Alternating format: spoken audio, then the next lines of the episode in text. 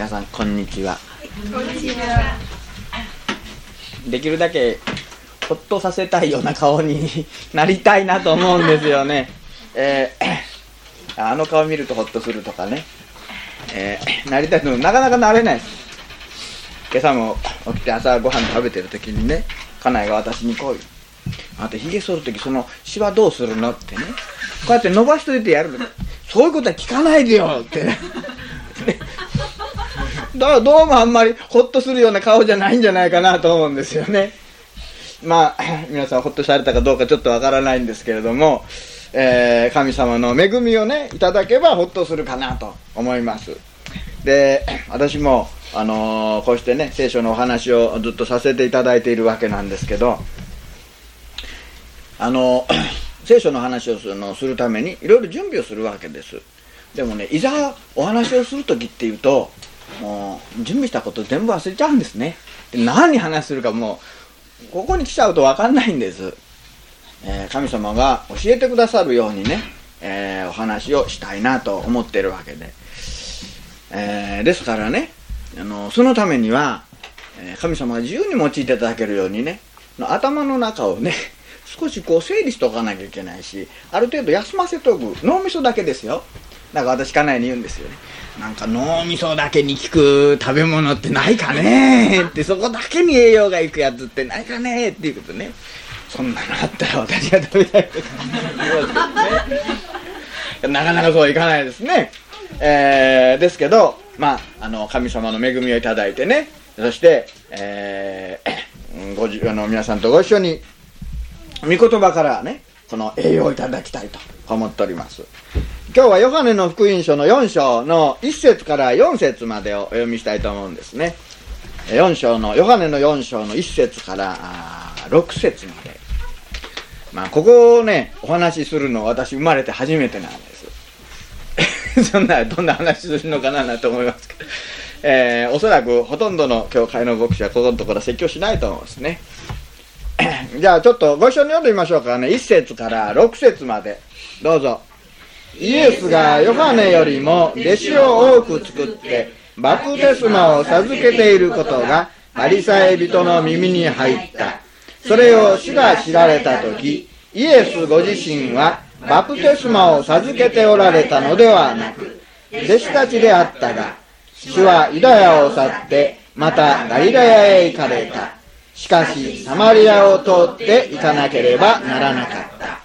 それで主はヤコブがその子ヨセフに与えた辞書に近いスカルというサマリアの町に来られた。そこにはヤコブの井戸があった。イエスは旅の疲れで井戸の傍らに腰を下ろしておられた。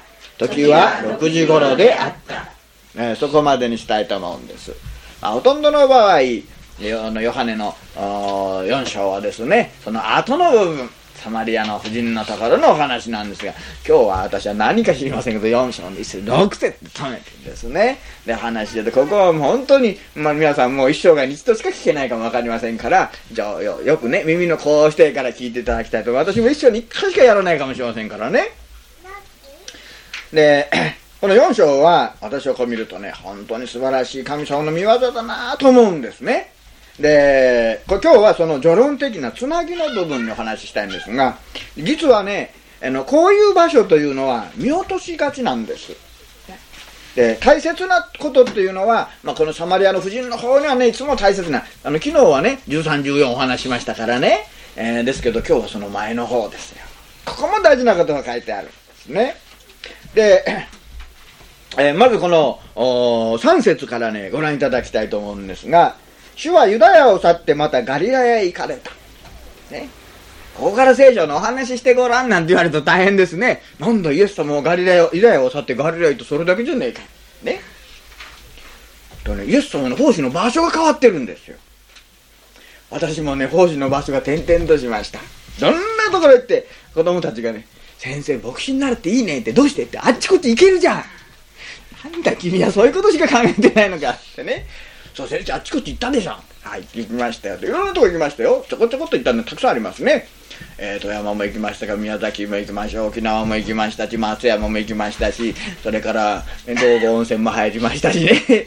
それからあとどこ行きましたかね、えー、大分に行きましたし別府にも行きましたし北の方では北海道にも行きましたし仙台じゃなくて盛岡にも行きましたしね。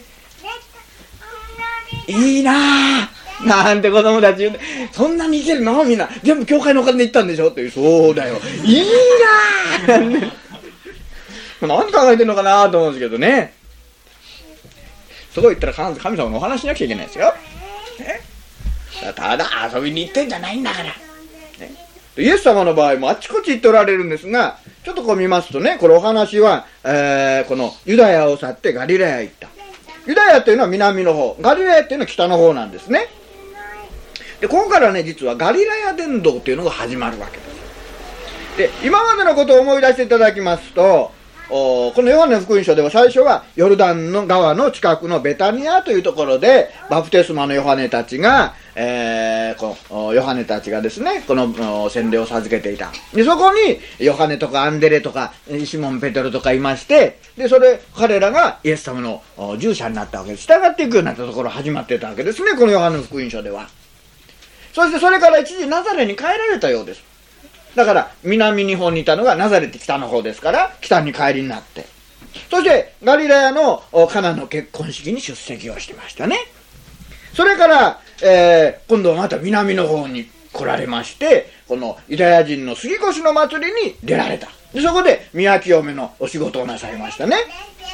えー、それでそこでニコデモに教えられたわけです。で、4章に今入りました。ここ、また今度は北に行ったりしてる。だから南に行ったり北に行ったりしてるわけですね。これお分かりでしょ？イエス様の方法。この働きがね。行ったり来たりしてる。この時、イエス様はなぜ北のガリラヤに行かれたのか。これ3つ理由があると思うんですよ。皆さんも動かれる時は理由があるでしょ。ね、何の理由もなく、あのまあ、この日本には銀ブラだなんてね、あの、上岡にも、上岡銀座とかってあるんですか？ね？上長屋銀座とか、戸塚銀座とかってありますか？ないですか？なんか日本には銀座がいっぱいあるそうですね。なんとか銀座って。で、銀ブラだなんですね。ブラブラブラブラ。イエス様ガリ、ガリ銀ブラとかね、ガリブラとか、ユダブラとかなんてやってたわけじゃないですよ、これは。目的があったわけですね。で、私はこれ3つぐらい目的があったと思うんです。第1番目は何かというと、これは3章でこの前お話をしましたけれども、バプテスマのヨハネのとの関係がね、まあ、さらに複雑になっていくんじゃないかという配慮された、ね、清めの問題が起きておりましてね。そして、えー、バプテスマのヨハネの弟子とユダヤ人との間に議論が起きていた。でそこでもって長い間まだイエス様がそこにいらっしゃると、問題が複雑になるでしょ？でもっともつれてきますね。で、さらに、えー、この前も学びましたが、27節から30節見ると、このバプテスマのヨハネの話を聞いてね、えー、人は天から与えられるのでなければ何も受けることができません。私はキリストじゃない。ね。花婿を迎えるための花婿です。そして私はその花婿のお友達なん。そして、あの方はイエス様が盛んになって、私は衰えなきゃならないんで、こうやってお話をなさったんでしょ？そして、ヨハネはこうして一生懸命奉仕してるのにね、その横に行ってね、もうイエス様だから邪魔するってわけじゃありませんけどね、問題をもっとこんがらがす。あの、そういうね、なんか人の横に来て問題こんがらがらせる人間ってのいるでしょ？余計なこと口挟んでね、ますます、仲裁に入ったのがね、もうまさらに問題をね、私の子供の頃もね、親父と一番上の兄とかね、ちょっと揉めてたことあるんですよ。そしてね、近所のつけてね、この仲裁に来られる。仲裁に来る人が来るのはいいんですよ。余計も今度三つの前になっちゃってね。私横で見ててこれ最後どうなるんだろうななんてね。とにかく早くご飯食べて寝たいかなとかって思ってましたけどね。もつ、もつれてもつれて。あの、余計なこと言わなきゃいいのに、だいぶ火が収まりかけてまだ、私の親父はミノルって言ったんですけどもいないんですけどね。ミノルさんがそういうこと言うからね。私の一番上の兄は正すって。まあ、正すさんがおかしくなっちゃう。ね。親父がやると、そんなことないよとかなんて言って、あんた余計なこと言うんだよ、黙ってって言うなんて、またこっちで話をしてるんですよ。そしたらこうやって何言おうかと思って考えてるんですね。そ終わった頃にまたこっちが帰って。これじゃ眠れないなと思ってね。余計な話がね、こう入り込む。だからイエス様も、これは、もうバプテスマのヨハネの奉仕が混乱しないようにと考えたんだろうと思うんですね。ですから、ガリラヤを退かれた。でイエス様はこれからますます盛んになるお方なのに、退かれている。イエス様の生涯見るとね、あの、ずっと逃げてるところあるでしょ。ね、あの、イエスは今朝逃げるんじゃないって話しましたけどね、イエス様もね、そういうのは無駄な争いはしないんです。え？私たちはね、結構争いって無駄なのやってんですよね。え、やってんですよねなんて言って私だけやってるか分かりませんけど、皆さんはおやりにならないでしょうけどね。あの、あ余計なところの、ね、口論とか争いって結構多いんですね。イエス様は一切そういう不必要なことをなさらなかったんです。そういう時には黙るとか、ね。で、もう、その問われたことでも、もうその通りの返事しないんです。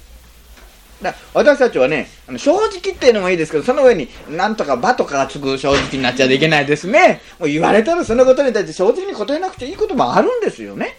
そういう時にイエス様はもう答えないんです。黙っておられたりね、別のことをお話になったり、こういう時はすっと行かれてしまったり。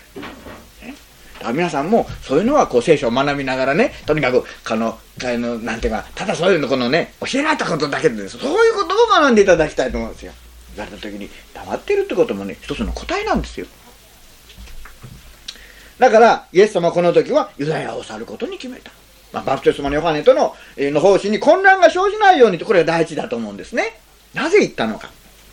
第二の理由はちょっとこう読みますとね、えー、4節の最初のところにバプテスマを授けていることがあパリサイ人の耳に入った。ね、イエス様がえー、ヨハネよりもたくさん弟子を作って、もうバプテスマを授けてると噂がね、パリサイ人に聞こえた。ね、でこのパリサイ人というのは、もうずっとイエス様のお働きを妨害し続けるところの人なんですね、人々。宗派の人ですが。ですから、もうこの噂が、このパリサイ人たちにもう耳に聞こえると、もう必ず彼らは乗り込んできて新しい問題を起こすだろう。ねですから彼は来る前にイエス様を去ってしまったんですね。これが第2番目だと思いますね。あの噂話っていうのは大変でしょ？ね、噂話を気をつけた方がいいですよ。噂話っていうのはね、根も葉もないことから問題っていうのが起きるんです。これは多いですね。あの、また大体普通、あの、最近井戸端会議なんてのありませんけど、道端会議っていうのやってるでしょ？あれは大体噂話ですね。ねえ、あなた、お隣のあの人さあこんなことなんだって。ね。全部噂話ですよ。噂噂が噂を読んでね根拠がなくて。で最後になるともう大変な問題になってくる。だこれは気をつけて。皆さんもね噂話返事するとき気をつけてですよ。そうですよねなんて。はあなんて言っちゃダメなんですよ。ほんまああの人がこう言いましたなんてことになりますからね。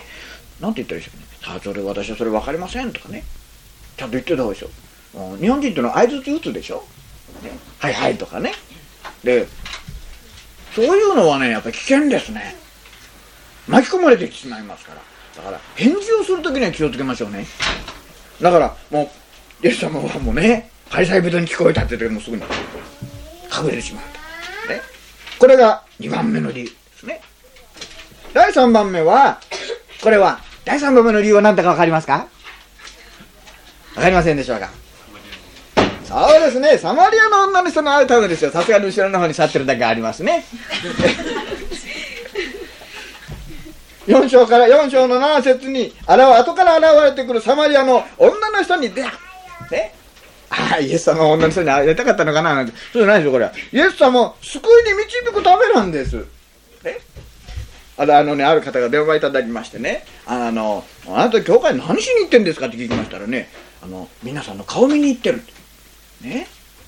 じゃああれはダメだなと思ってイエス様も礼拝に行かなくちゃダメでしょ皆さんの顔元気な姿を見るとあのこちらも元気になって帰ってくる。まあそれもね悪くはないですけどイエス様礼拝するのを忘れちゃダメですよ。ね。イエス様はこのサマリアの婦人に出会って救いに導くためであった。ね。イエス様の行動には非常に深い配慮がなされているんですね。私たちもね、できれば相手の立場とかね、それから、えー、他の人々が受ける迷惑な、そういうものがね、なかなか悟りにくいでしょ？でも、少しずつこういうのがこうイエス様が分かるようになってくると分からせていただくといいと思うんですね。私もね、まあ、恥ずかしいことですけど5年も10年も経った後でねあの時あの方こういうことを思っていてくださったのかって分かることあるんですよ。なかなか分からないことがありますね。5年10年経った時も相手の方いなかったりしますからね。できればもっと早くね。なかなか人間って悟れないものなんですね。あの人は私のことをそういうふうに思ってお話してくれたのか。って分かることがあるんですよ。5年か10年経つと。ねえ。分かる時あるんですよ。まあ私の場合ですがね皆さんもっと早いと思いますけども早い方がいいんですよ。ね。でもな人間ってなかなか分かんない自己中心ですからね。自分のことしか分かんない。まあ、しかし、御言葉とイエス様との交わりが深まってくると、だんだん分かりかけていますね。で、それが人格が成長しているということになってくる。で、これでね、イエス様がユダヤを去ってガリラヤ行かれた理由。まあ今お話した通りです。ねで、次に2節で、今度はね、イエス様は、イエスご自身はバプテスマを授けおられた、授けておられたのではなく、弟子たちであったが、と書いてあるんです。なぜ使徒ヨハネはなぜこの句をここに挿入したのか。棒引っ張ってあるでしょ？二節の前と後ろに。だからそこにあ入れてある、これ書いてある。挿入句ですね。なんでこの説明もここにつけたんでしょうか。バプテスマっていうのは洗礼を授けていたということですが、洗礼を授けていたのはイエス様じゃなくて弟子であったと言ってるんです。ね。で、この弟子たちという中に実はヨハネは自分自身が入ってるわけでしょ？自分たちがやってた、ヨハネ自身がやってたわけですから、なぜ自分はイエス様の、イエス様じゃなくて自分たちがバプテスマを授けていたのか。だからその理由をよく知ってたんですね。だからそれを書いてあるわけですよ。だから、ヨハネはね、その理由知ってたんならそれだけ書かないで、こう、うん、近々カクカクの理由の上にとかね、風1とか風2とかってよくほら、あるでしょ書いといてくれるのわからないです。ねこれはね、イエス様が弟子たちにバプテスマをこれ授ける練習させてたんじゃないんですよ。これもっと深い意味が。えー、3章の5節でイエス様はニコデモにね、人は水と御霊によって生まれなければ神の国に入ることができないと言いましたね。ですから、イエス様の見業は霊的な改心なんです。霊的な真理、魂が新しく生まれ変わるという真理を悟らせるために、この水で洗うというね、洗礼のバプテスマを授けることをイエス様は許しておられた。認めておられたわけ。ね、つまり、あの洗礼を授けさせながら、それは一つのスタイルですね。タイプです。印、象徴なんですね。そのことをさせながら、人の魂は水と御霊によって生まれ変わらなきゃならないんだ。いうことを教えるためであったんですね。で、この、あの、弟子たちはね、この洗礼、これ見てた時に、バプテスマのヨハネはこう、洗礼を授けてる時見ましても、正しい霊的な理解をしていなかったわけですね。旧約的な、儀式的な清めの意味しか知らなかった。でもイエス様のなさる見業は、そんな外面的なものでありませんから、内的な、霊的な生まれ変わりであったんです。これを悟らせた。で、この、実はこの水のバプテスマの起源は何か。ちょっとこれお話しておきたいと思うんですが、水のバプテスマの起源はどこにあるかと言いますと、どこにあるかご存知ですか？え？モーセですか？ノアの洪水ですね。ノアの洪水。何か言えば当たる。まあ、だから、教会はね、間違えても構わないんですよ。別に恥ずかしいことじゃないんですからね。もう私があんまり間違えたら恥ずかしいですけどね。これね、ノアの洪水がその起源に。あ、それでかと思い当たる節があるでしょ？ノアの時の大洪水によって、地上のあらゆる罪と悪が地上から拭い去られたでしょ？洗い去られたでしょ？取り除かれたでしょ？そして、大洪水の時に箱舟の中に入ったノアの家族と動物たちが神の救いを受けてですね。何に入ったかご存知ですか？何人ですか？はい。え ?8 人。ね。8人入ったわけですよ。全部で手は何本あったでしょう？え？16あったですね。それでは足の指は何本あったか知ってますか？え？80本。80本の足ね。何本足の指そのうち何本怪我してたか知ってますか？はい知らないですか？私も知らない。聖書書いてないからね。時々変なこと言いますけどねそうです8人ですねそういう時にね子供たちとクイズやったと面白いですよ。ね。足違うよ。ね象とか鹿とか馬とかいたじゃん。数えらんないじゃんとかの話でずるーいと言いますよ。ね。ノアの家族8人それ彼らは神の救いを受けて祝福の生涯に入ったわけ。だから洗礼の意味っていうのは水に浸ることによって罪が洗い流されて許される、ね、そしてその箱舟から出ることですね。洗礼水から上がることによって罪の生涯に死んで、ね、そして永遠の命を受けてよみがえる。復活を意味しますね。復活の意味を持ってる。新しい生活が始まることを言ってるわけです。ですからこの洗礼の意味っていうのはこのノアの、ね、その時の洪水に原型があるわけですね。で現在はねこの洗礼の方法っていうのは教会によっていろいろなあスタイルがありますね方法は異なるでもね洗礼の方法に、えー、効果があるんじゃないんですよ洗礼を示す霊的な意味が霊的なことが私たち一人一人の内側に体現されていることが大事なんです。ね、で洗礼についてもう一つだけお話しておかなきゃならないことがあります。これはね、洗礼を受けることによって罪が許されるんじゃないんです。ね、そうでしょ、水で洗うことによって罪が許されるんだったら皆さん毎日お風呂入ってですね。ある方がね、こう言いました。ね、先生も私はね、罪が悪どいから。ね、いやー、このあの罪抜きって染み抜きじゃなくて罪抜きにはね、しっかりやってくださいなんてね。じゃあないんですよ。罪が洗い去られて、罪が取り除かれるのは洗礼によってではないんです。それは、キリストのイエス様の十字架の血潮によってなんです。洗礼そのものは罪を解決する効果はないんですよ。洗礼を受けるということは、自分がイエス様の十字架の血によって罪を許されて永遠の命をいただいているということを公に証しをする、宣言をする。そして今より後神の子供として、神の家族の一員として生涯を送りますということを公に、ね、証しをすることを言ってる。例えば、赤ちゃんが生まれますと、必ず、えー、出生届って言うんですか？出生届ってですかね？どっちもか知りませんけど、役所に出すでしょ？ね？皆さん出されたでしょ？いやでもでもね？名前なんか付けられちゃってね、えー、名前付けられちゃって。あと乗りやだめたんですね。名前でもいろんな名前がありますね。名前ってなかなか変えられませんよ。ある子供はねどうしたか知りませんけどあの子供さんが男の子生まれてね赤鬼ってつけたんですよ。もう一人子供で青鬼って大人になってから悩んだってですよね。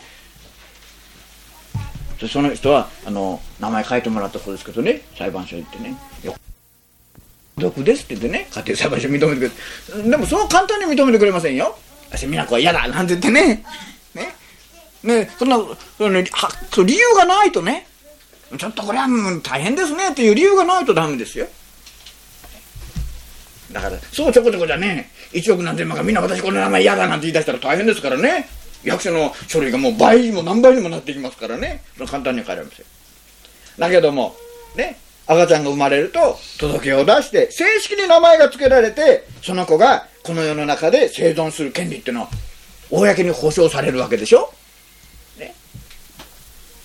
これはね届けを出すということを生まれるということは別のことなんです。日本人っていうのはね洗礼を受けることによってクリスチャンになるって勘違いしてる人がいます。ね。洗礼を受けて公に自分がクリスチャンであるということを証しをする、ね、ですからその後神様の命によって信仰生涯を送りますと、ね、教会のメンバーとなって信仰生活となりますということでってね。誤解のないようにしていただきたいと。ねこれは生まれていない人を出生届出せないでしょどうですか？もうきっと来年何月頃生まれると思うんですけど、予定で受け付けてくれますよ。予定で受け付けられますよ。ね。間違いありません。親ですから私が保証しますなんて言ってもダメなんですよね。だからこれは、生まれるということがあって、届届けが出される。ね。ですから私たちはね、これ間違えてはいけない。さて、それからこの、イエス様がね、このバプテスマを弟子たちに授けさせておられた。認めておられたということは、それは霊的な意味をこの弟子たちに分からせるための訓練であったということですね。これは分かりますね。そういうことをヨハネは知っていたわけですね。だから2節にそれを加えているということが分かります。さて次に、えー、第4節に目を留めていただきましょうかね。しかし、えー、このガリラヤに行くのに、サマリアを通っていかなければならなかった。で、この言葉を見逃すことができませんね。このことは、当時のユダヤ人にとってはね、大問題意味しておったんですね。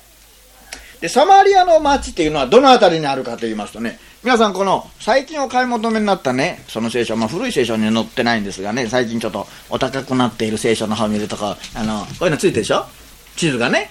ついてないですか？ついてないですか？ないですかこれ見るとね、サマリアっていうのが出てるんですよね。この真ん中の方なんですよ。これもうちょっと大きいといいですがね。これサマリアとこう出てるですよ。見えないですか？こここのサマリアってね。で、こっちの方がユダで、こっちの、こ上の方が、この北の方がこれがあのガリラヤで、真ん中がサマリアなんです。で、ついでですけど、このヨルダン川って細い糸みたいなのがありますでしょ？こっちがペレヤなんですね。東側がペレヤ。後で、あの用事があるからお話してんですよ。ね。後で後ろの方に貼ってありますからね、地図大き地図なんか見といていただきたいと思うんですけどね。これはね、地図が分かんないとちょっとなかなか分かりにくいんですが、サマリアの町ってね、北のガリレアと南のこのユダの真ん中にあるんです。中間。だから、南から北に行こうと思うと、普通なら、その真ん中のサマリアを通っていくでしょ。ところが、こうわざわざね、サマリアを通って行かなければならなかったなんて書いてあるの、おかしいと思いませんか？つまり、これわざわざ書いてあるってことはどういうことなんですか？それまでそこいつも通ってたんですか？通ってなかったんですね。理由があるんですよ。ね？ユダヤ人は、えー、北から南に来るのも、南から北に来るのも、この真ん中のサマリア通らないんです。ヨルダン川を向こうわってね、ペレアの方、今お話したでしょ？あっち側を通って迂回してたんです。なぜそんなことしてたんでしょうかね？せっかく。皆さんどうですか？あの、ここから、あの、大阪まで、えー、行かれるのに、どうやって行きますか？新幹線でどうどうやって行くんですか？ずっと行くんですか？あの、長野に出て、長野から、あの、何線か通って知らないそれで、あの、京都の方に出て、こうやって行くんですか？そんなことしないですよね。まあ、それは、私はそうやってやったことありますけどね、それ学生で暇があって。ね、なんか早く家に帰っちゃ損するみたいな感じでね、それでわざわざ遠回りしてね、今、スーッと行くでしょ？ね。とユダヤ人はそうじゃなかった。ヨルダンがわざわざ渡ってペリアの方を回って、そして行ったり来てたんですね。なぜそれほどユダヤ人はサマリア人を嫌悪していたのか。これはね、旧約の歴史を知らないとわからないんですね。でまず旧約聖書では、ユダヤ人は神様によって神の民として選ばれたわけです。ですから、彼は異教の民族と交わったり結婚をしたりね、えー、血縁関係を持ってはいけないと教えられた。なぜかというと、それは神の民の中に偶像礼拝が入ってくるということを神様は、あの、恐れたわけですね。ですからそういう神様は戒めを与える。現実にはイスラエルのね、王様たちはもう次々と、あの、偶像礼拝の他のですね、の政治、政略結婚点ですか？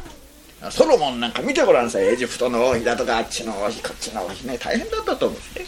そしてみんなまた王妃の方がね。あみんなそれぞれの偶像を持ってきて。なそれもまたそれ一つ一つの神殿建ててあってですね。えらいもんですね。でとうとう最後に自分も偶像礼拝に陥って神様を怒られてですね。それで国が分裂して南と北にね分裂してしまう。で、このサマリアの町というのはね、いつ頃できたかというと、これは、えー、列王記の第一のね、16章の24節を見ますと、北の王国の6代目の王様に、オムリという人がいます。オムリ王朝というんですけどね。このオムリという人が、えー、シェメルという人から、銀に2タラントでね、この買い取った土地があるわけです。ね。で、これ列王記の第一ですよ。16章の24節あってみてごらんなさい。で、オムリはこのシェメルの名前にちなんでサマリアという名前を付けたわけですね。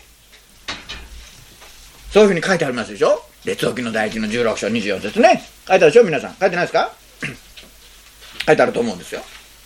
でサマリアはですね中央パレスチナの高原地帯なんです。でそんな高くないんですけどね。えー、まあ、100メートルか150メートルぐらいの高さの地域のようですがね。そして、そこに住む人たちをサマリア人とこ呼んでるわけです。まあ、これちょっと覚えておいていただきたいと思うんですね。オムリ王朝の時代。しかし、紀元前723年からね、721年頃、北王国のイスラエル全体がですね、アッシリア帝国に占領されるんですよ。歴史で学んだでしょ？学ばないですか？えちょっとじゃあ中学高校大学ぐらいの歴史じゃ学ばないかもしれませんね。教会の歴史で学びますがね。そうしてねもうイスラエルの人々は老人と貧しい方と弱い人以外はみんなあのアッシリアの占領というのはね違う。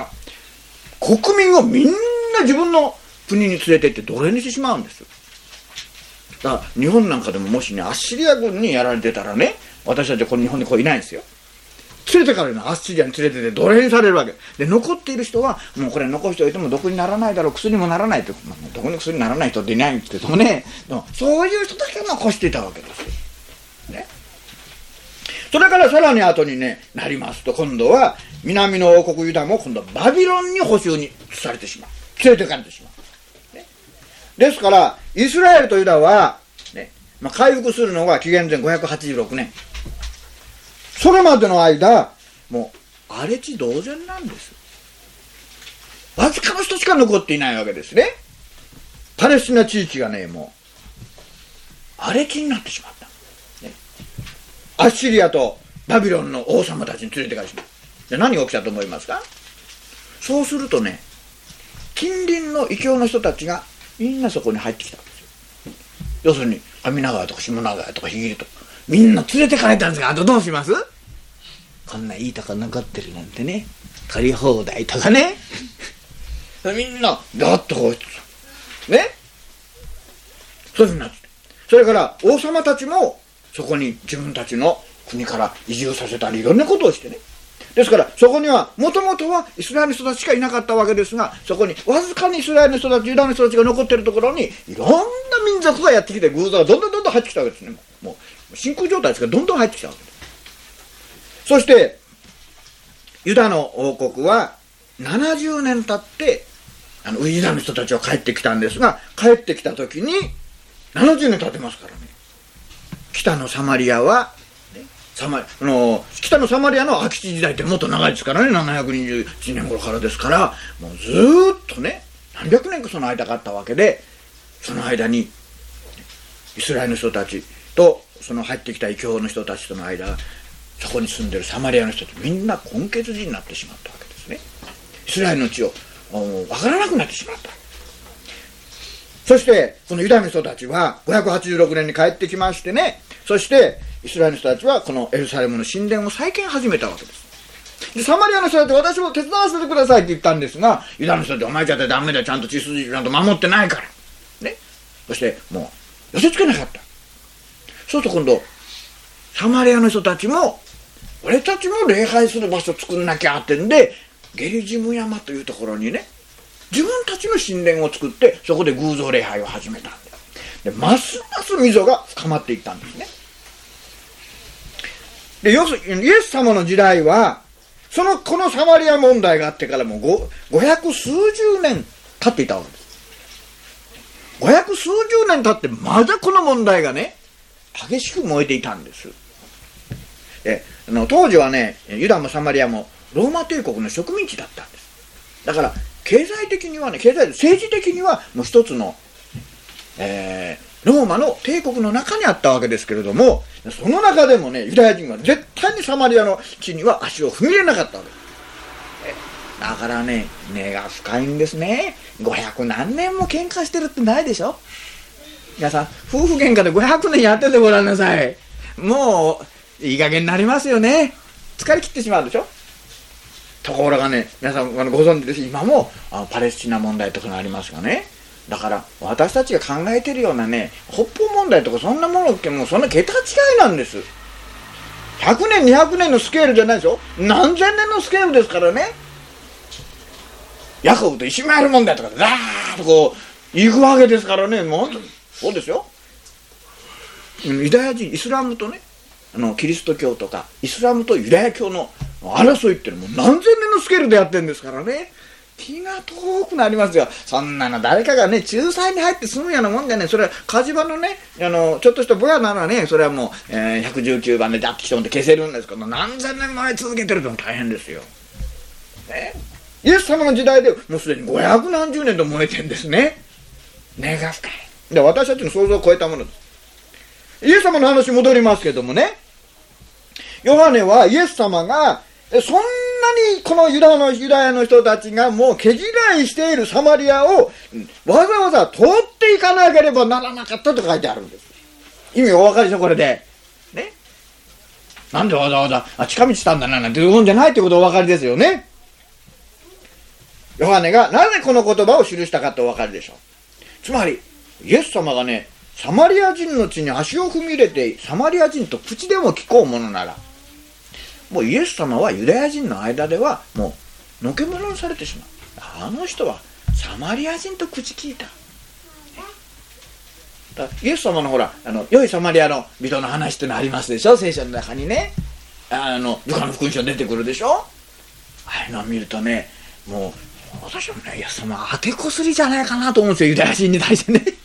お前たちは仲間同士でなんだかんだやってるけども。ね？お前たちが本当に見嫌ってるこのサマリア人見てごらんってね。あてこすりだと思う。ではないかななんて思ったりするんですけどね。いやそのあてこすりで言ったかどうか知りませんけどね。そうそういう傾向があるんじゃないかと思うんですよ、ね、だから本当にみんなから嫌悪されてしまうようなところに陥る。それなのにイエス様はサマリアを通られてそれには理由があった。ね。それはこのヤコブの井戸でイエス様、水を汲みに来られる一人の婦人に会って、その人がイエス様のお救いに預かり、それでこの彼女によってサマリアの多くの人々が救われるようなこの4章の終わりの方を見ますとねサマリアの町全体の人々がイエス様を求めるようになってるわけです。ですからね皆さん一人の人がねしかもこのサマリアの女の人っていうのは、えー、なんとか大学の何学部の優秀な、えー、卒業生じゃなかったでしょ？元宝東大学卒業したかもわかりませんけどね。宝東大学の優等生だったか、そのあたりわかりませんけどね。そうですね。しかし、この一人の人がイエス様を信じることによってどんなことが起きたか。だからね、一人の人がイエス様を信じるってことはね、軽いことじゃない、小さいことではないんですよ。で、このお話はね、このまだ後でお話、この次回、次回か次次回かね、お話ししたいんですがね、ここで大事なことがある。それは何かというと、イエス様の福音の重要な性質を示しているこのことで。今日ちょっと難しいお話ですよ。頭が疲れないように優しくお話したいと思ってるんですけどね。つまりこのイエス様の福音はユダヤ人のような特定の人だけに与えられているんじゃないということです。ね、お分かりでしょユダヤ人はね、イエス様の福音っていうのはね、俺たちだけのものだと思ってる。でそこへもってイエス様はねこの初期の時代にサマリア人も救いに導いてだからあんただけのもんじゃないよって。ね世界の全ての人のものであり全ての人類に向けられているものだということをあの表しているわけですね。何の特権もない。何の資格もない。サマリア人がある意味においてね神の先民でもなくなってしまってるわけですからね。だからもう資格がない。えそういう人にも与えられるで、このイエス様のこの行動は、キリストの福音の性質を表す。だから、画期的な行動だったんですよ。ね？エポックな行動だった。ね、皆さんそれ読むときに、そういうふうに読めますか？ね？はあ、イエス様すごい新しいこと始めたって、ヨハネはそう思ったんですよ。だから私たちも聖書を読むときに、わあ、イエス様サマリア行っていいのかな？それ今までなかったことしてんだもんね。画期的なことそういうふうに聖書を読めるようになるとねいいと思うんですよね。私も昔は全然分からなかったですけどね。やっとお分かりになるようになっていただきましたけどね。ヨハネは4節を特にここに記したのはそういう意味があった。ですからこう読むときにイエス様がサマリアを通っていかれたということはこのイエス様の救いが実はこの私にも与えられるということを示しているわけですよ。イエス様がユダヤからサマリアを通らないでユダヤの人だけに伝えられているとねこれはキリスト教じゃなくてユダヤ教になってしまう。私たちにもこの恵みが伝わってくる与えられるということを意味してるんですね。サマリアを通っていかなければならなかった、最後に6節でヤコブがヤコブの井戸辺であのイエス様は疲れて座っておられるでしょ？私はねこの姿見るとね、イエス様の愛というか優しさというかねあへりくだりというかね何とも言えない気持ちになりますね。皆さんなならなくても結構ですけどね今ならせてあげますから。でこのねイエス様が座っている人がどこだったかっていうのはねちょっとなかなか難しいね。特定できない。なぜならばこのスカルって書いてあるでしょ？スカルというサマリアの町に来られて実はこのスカルの町っていうのはね旧約聖書に出てこないんです。私もねいろいろんなもの見てスカルってね。でここにしか出てこないスカル。スカルってマジわかんないです。いろんな学者いろいろ言ってるんですけどね。アスカルっていうのはあるんです。だから似たような名前だからあのねこれはねシケムという町のすぐ隣にある。アスカル。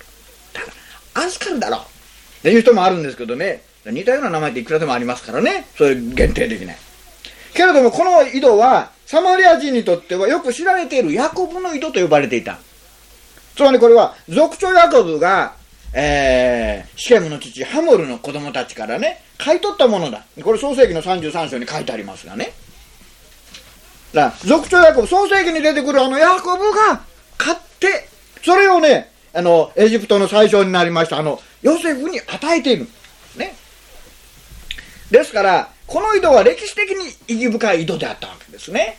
で皆さんね、このまた、私たちの今の時代っていうのは水道から水がジャージャー出る時代ですからね、井戸ってあんまりありがたいなと思わないでしょ。でも、山に登ってごらんなさい。水ってのがどれぐらいありがたいか。子供たちも水道にね、なんか水があるとみんな水道、あの、水筒に水入れますよ。じゃじゃじゃじゃじゃじゃじゃね。と重たいのぶら下げていってね。水ってのありがたい。もうパレスチナはね、水が非常に少ない。出ても悪いんですね。井戸はね、財産なんです。あのー、アクサというね、えー、彼の娘がいますけどね。彼はあの、結婚するときにね、お父さんに言ってますよ。ね。井戸二つくださいって。皆さん結婚するときに井戸くださいなんて言いましたか、ね、あっちの井戸とこっちの井戸と私にください。ね。言わないでしょ。この娘さんはね、井戸くださいって言ったぐらいに、井戸って大変大事な財産だったんですね。で、この井戸辺に、イエス様は旅に疲れて座っておられた。ね。皆さん、私たちも、あの、疲れるってことありますか？疲れて座るってこと。ね。あれでしょ？お疲れになって。ね。イエス様もね、疲れた。私、ここを見るときにね、イエス様のね、愛というかね、この、イエス様私たちのために使えるものになってくださった。ね。そういう気持ちがね、こう伝わってきますね。そして、ああ、自分はどうなんだろうか。本当に献身をね、探られますけどね。皆さん、イエス様神様であるとご存知でしょ？普通神様は疲れるんですか？どうですか？疲れないですね。神様歩かないですよ。神様眠らないですよ。だけどイエス様はね、疲れるお方になってる。全然必要のない方がね、旅で疲れる。休む必要があるお方になられた。これ何を見せてるんですか？ヘブル人への手紙の4章の15節をちょっとご一緒に読んでみましょうかね。ヘブルの4章の15節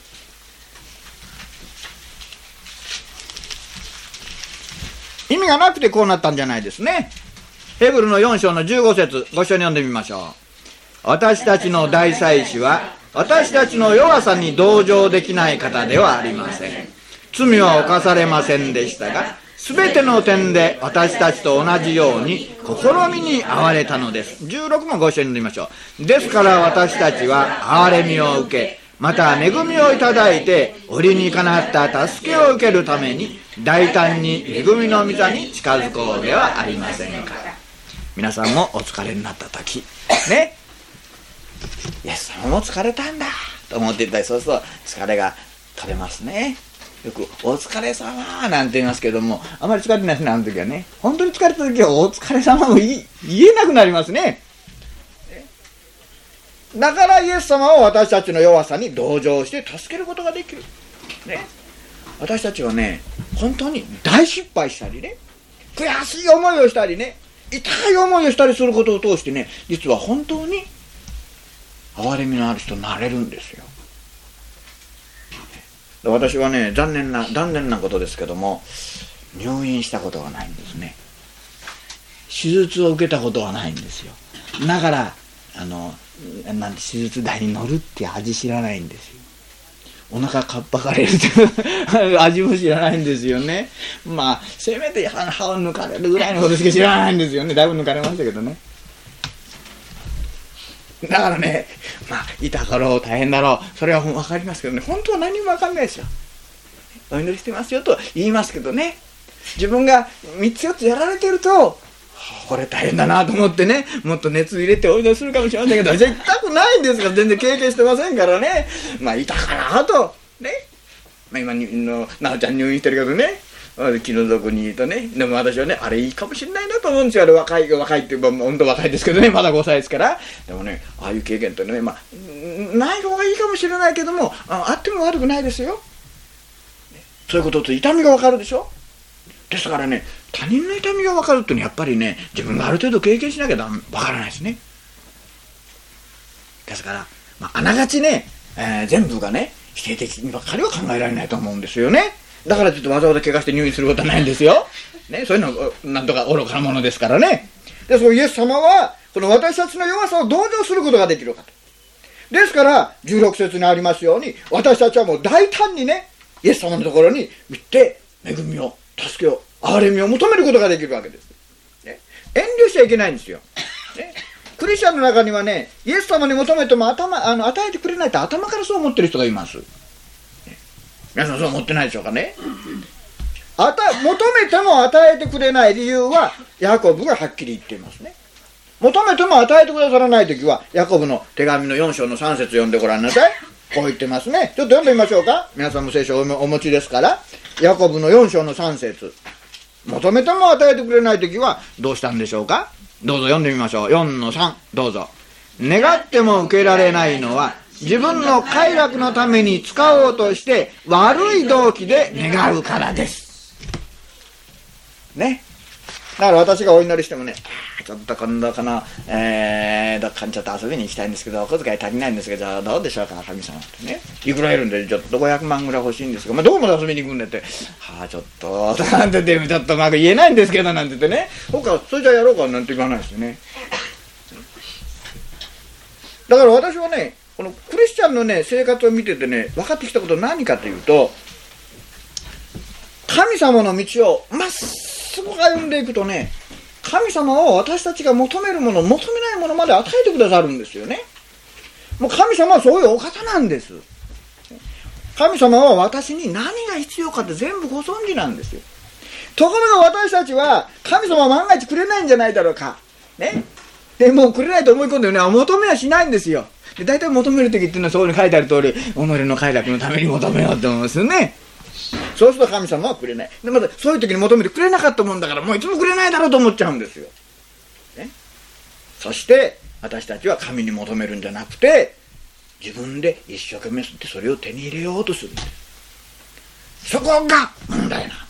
ね。私たちの分かれ目になってしまいますね。自分の欲の道で行こうとしてしまうんです。それが恐ろしいんです。で、それどんどんどんどん行くと神様に求めることを忘れてしまう。知らなくなってしまう。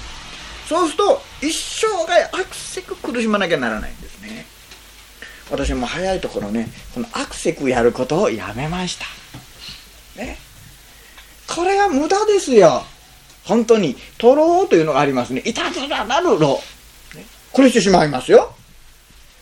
神様の祝福はね隠されている。今朝もちょっと子供たちにお話しましたけどね。神様の祝福っていうのは隠されているんですよ、アブラハムが出ていった時に神様はね、どこに、どこに行くかってことを隠しておいた。ただ私の言葉に従って行きなさいっていうことだけだったんです。隠している。しかし、この世の祝福に見えるものってのは、いつも目の前にぶら下がってるでしょ。ね、それで、これあげるよなんて言ってね、ちょうだいなんてすると向こう行くんですよ。それちょうだいってまた向こう行くんです私もよくねあのやりましたねあのカエルとかがこういてねそうやって餌なんかこうやって糸でねこうやってやる。ぴょんと飛びつくとぴょっと引っ張るんですね。ぴょんと飛びつくとまた引っ張るぴょんと引っ張る届かないんですよね。悪いですね。そういうふうにこうやらせてぴょんぴょんね。よく子供なんかでも私小さい子の弟なんかにやりましておやつやろうかなんて言ってね。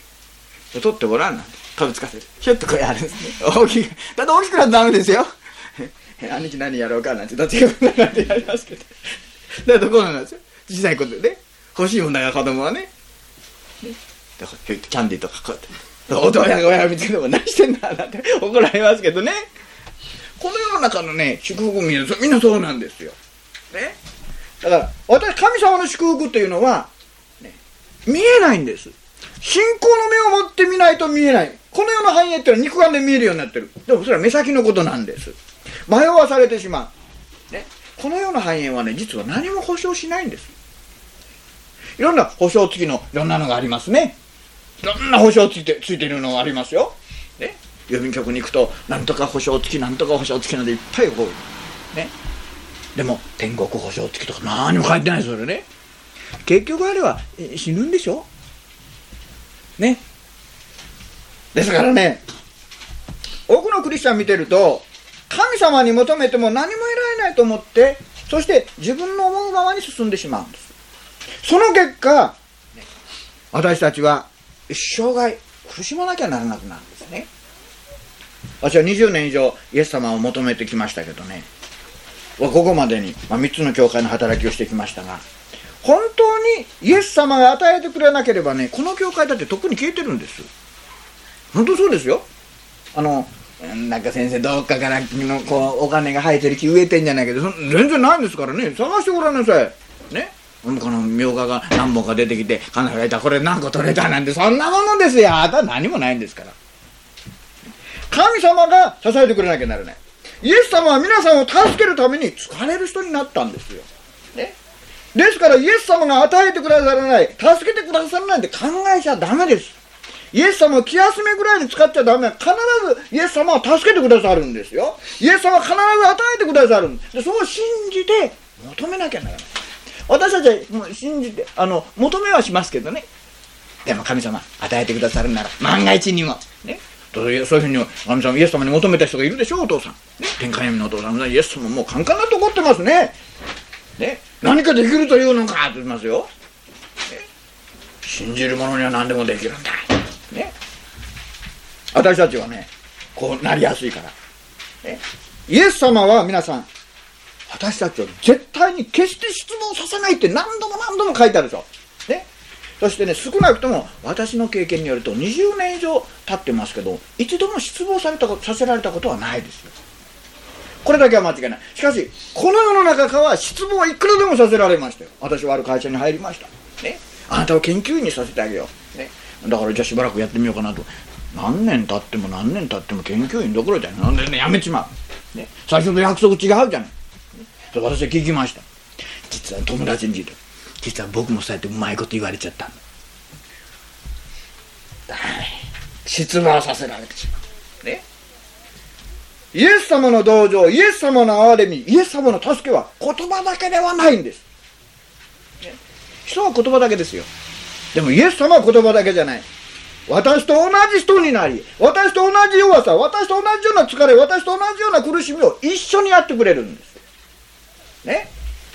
イエス様は天から私たちを励ましてるんじゃないんですよ、ね、天から慰めているんじゃない。イエス様は一緒に苦しんでくださる。一緒に悲しんでくださる。一緒に疲れてくださる。一緒に涙を流してくださるんですよ。ね。これは大事なことですよね。新明記のね33章の27節。ちょっとそこご一緒に読んでみましょうかね。最後にその説をお読みして終わりたいと思いますが。新明記というのがありますからね、えー、旧約聖書の方ですよ。モーセの最後の書ですがね、えー、新明記の33章の27節。わかりましたか？そこをちょっと読んでみましょうかね、えー、新明記34章までありますがその最後のから2番目の章ですね。33章の27節。そこ読んでみましょう。どうぞ。昔よりの神は住む家、永遠の腕が下に。あなたの前から適用を追い払い根絶やしにせよと命じた。そこに永遠の腕が下にあると書いてありますね。永遠の腕が下にある、ね、腕って何するんですか？腕。腕は支える抱く。ね。そうでしょ？神様の腕はね永遠の腕ですよ。永遠の腕が下にある。永遠の腕で一時の腕じゃないこの世の腕じゃないでしょ？この世の腕とは何ですか？この世の支えとは何ですか？お金とか地位とか名誉とか学歴とか。しかし神の永遠の身腕なんです。これに委ねられる、ね、あの小さい子供がねあのぶら下がりに来るでしょ？ね？ぶら下がりに来るでしょ？あの時どうですか？こっちの手がちょっとこう折れてたりすると両手が折れてたりすると「えダメダメダメダメ師匠ダメダメ」なんてやるでしょ。永遠の腕。イエス様のところで捕まえに行くと「えダメダメダメちょっと十字架にかかってここ痛いから」なんてんじゃ。ダメでしょ。ね。子供っていうのは信頼でバーン飛びかかってきますね。そうでしょ。私たちはねうっかりするとお金が助けてくれる。仕事が助けてくれる。学歴が助けてくれる。地位が助けて支えてくれる。しかしね本当は何もそれを私たちを支えることができない。崩れてしまう。私たちは神様の永遠の腕に支えられたい。で、なぜ神様は私たちをその永遠の腕で支えてくれるか。それ自分、私たちが立派な人間だからじゃないですよ。神様が愛の方だからですね。イエス様は、この永遠の身腕によって私たちを支えるために疲れるものになってくださった。地上にね。あの、支える永遠の腕が下にあるって言うんですから、下から上から引っ張ってんじゃないんですよ。髪の毛で引っ張って天国連れてくんじゃないんですね。そうでしょ？下からこうやるんですから。あのお母さんでもねあの抱っこすることができないお母さん見るとねなんか首の羽根こんなって下の羽根がダーンとこうなってくれますね上のね。あれじゃ首絞めちゃいますよ。ね？お尻こう持てばいいでしょ？下からでしょ？ね？子供ってのは危ないですよ。下から持つとに。跳ね返りますからね。ですから下から。神様は永遠の腕したね？だから皆さん自分が苦しい時にね家族や友人や他人に慰めや同情を求めても本当の慰めは得られないでしょ？ね、人に慰め求めて後でこいつも後悔しますね。言わなきゃよかったとかね。思いますよ。しかし、イエス様は私たちに永遠の身腕を持って下からね、こぼれることなく支えてくださる。だから私たち何回こけても大丈夫な永遠の腕の中ですからね、支えられるんです。皆さんこれからの生涯歩んでいかれると、やっぱりこける時があると思うんですよ。その時にどこにぶら下がるんですか？いいですか？永遠の身腕が下にあるんです。ね、この腕の中に落ちていただきたい。ここに身を任せていただきたい。ね。なんと深い愛の方でしょうかね。そして私はここに20年いるわけですけどね。漏れたことはありません。彼が私に失望を与えたことはない。どうぞ。これは確かですから、イエス様を求めていただきたい。イエス様は必ず皆さんに答えて恵みを与えてくださいますね。それでは、お祈りを捧げましょう。そして、え締めくくらせていただきたいと思います。一言お祈りいたしましょう。永遠の身腕が下に恵み深い天の神様。私たちを永遠の身腕を持って支えるために、イエス様は疲れるものとなってこの地に来てくださいまして、ありがとうございます。わざわざサマリアの道を通り、そしてこの私たちと出会ってくださり、あなたの見救いへと入れてくださいました。大いなる愛と憐れみを感謝をいたします。どうぞこの方の恵みをいただいて、生涯たどらせてください。私たちは、この残された生涯、いろんな問題にぶつかるに違いありません。絶望させられる時あるかもわかりません。しかし、イエス様は私を失望させなかった。本当に、この恵みを各体験して、いかなる時にもあなたの身腕に信頼して、身を任せて歩ませてください。そこに平安があります。御霊がどうぞお導きください。このことを私たちに深く悟らせてくださるようお願いいたします。尊いイエス様の皆によってお祈りをいたします。アーメン。それでは3秒ご一緒にお歌いしましょう。239番、イエスの身腕に。これを3秒して閉じたいと思います。239番。これをご一緒に歌いましょう。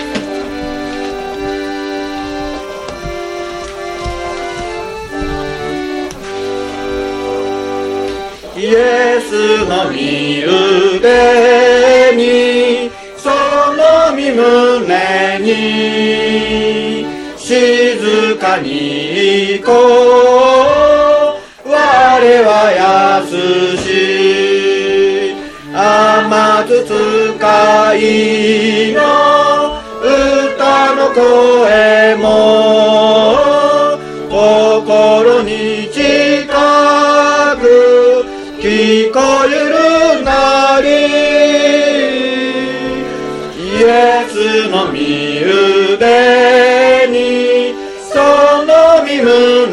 に静かに行こう。我は安しイエスの身腕に抱かるれ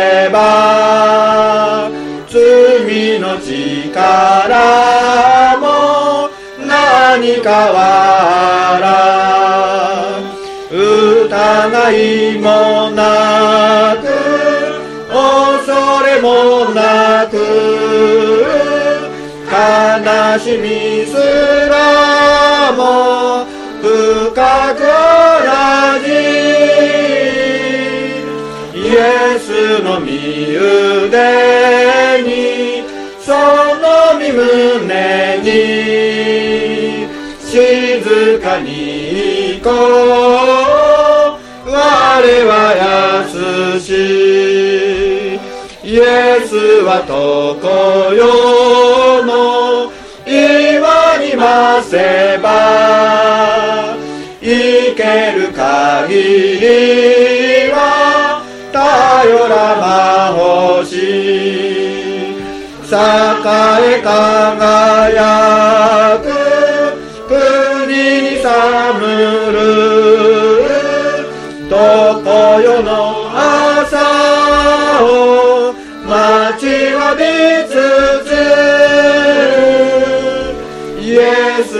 スの身腕にその身胸に静かに行こう。我は安し、えーそれではこれをもって、えーこの午後のゴスペルアワーを、えー終わらせていただきたいと思います。どうもありがとうございました。